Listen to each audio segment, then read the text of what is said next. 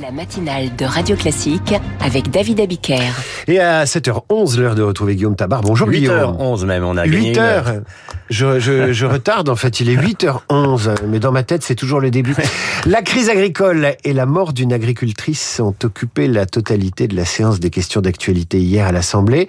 Peut-on parler d'une forme de consensus politique sur cette crise et sur le diagnostic? Alors, il y a eu un consensus dans l'émotion après la mort de cette agricultrice sur un barrage de l'Ariège.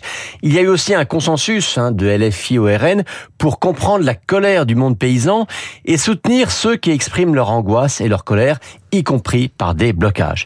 Alors, vous me direz que c'est compréhensible.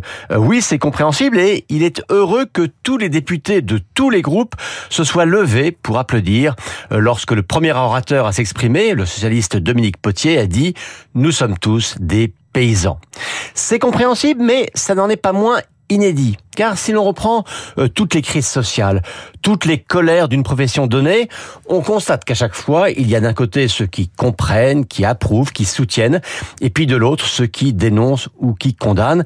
Là, ce n'est pas le cas. Au taux des agriculteurs, ce soutien unanime, en tout cas pour l'instant, montre que chacun a bien compris que ça n'est pas un intérêt catégoriel qui est en jeu, mais l'équilibre, le bien-être et peut-être même la survie du pays qui se joue. Le consensus existe-t-il aussi sur les solutions à apporter à la crise? Alors non, hein, et c'est là que l'on voit que ce consensus est en trompe-l'œil, euh, car chacun s'en tient à l'explication qui l'arrange. Pour les uns, cette crise, c'est la faute au libéralisme ou au libre-échange. Pour les autres, tout ça, c'est à cause de l'Europe. D'autres encore pointent l'excès de normes ou de réglementations kafkaïennes, et au moins sur ce dernier point, personne ne pourra prétendre le contraire. Alors, dans sa réponse à l'Assemblée hier, euh, Gabriel Attal a aussi pointé les larmes de crocodile d'une partie de la gauche, et notamment des écologistes.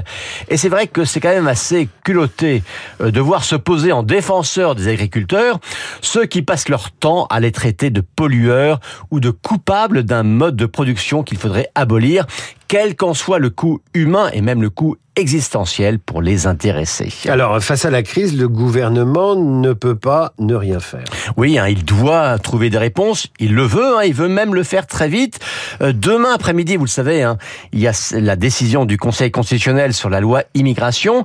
Donc, ça risque à nouveau de saturer l'espace médiatique.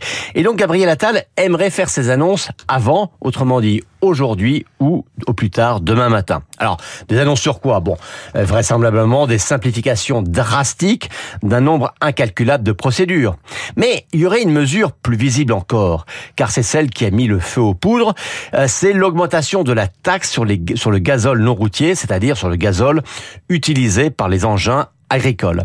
Alors, on se souvient que pour calmer les gilets jaunes, Macron avait dû renoncer à la taxe carbone. Eh bien, pour calmer les gilets verts d'aujourd'hui, renoncer à la hausse de cette taxe sera peut-être un minimum. La question est de savoir si Gabriel Attal y est prêt. Ce qui nous ferait un premier ministre et un premier recul et peut-être un premier chèque. Merci Guillaume, je vous dis à demain. L'édito est à retrouver évidemment en vidéo sur le site de Radio Classique, enfin du Figaro, et en réécoute sur l'appli Radio De même que l'entretien qui va suivre avec un des meilleurs spécialistes français des croyances, du complotisme, du conspirationnisme. Il publie Exorcisme, un récit autobiographique qui raconte sa jeunesse, celle d'un jeune homme éperdu de croyances, de romans fantastiques, inadapté au monde, persuadé que l'apocalypse va avoir lieu. Comment devient-on scientifique après cela?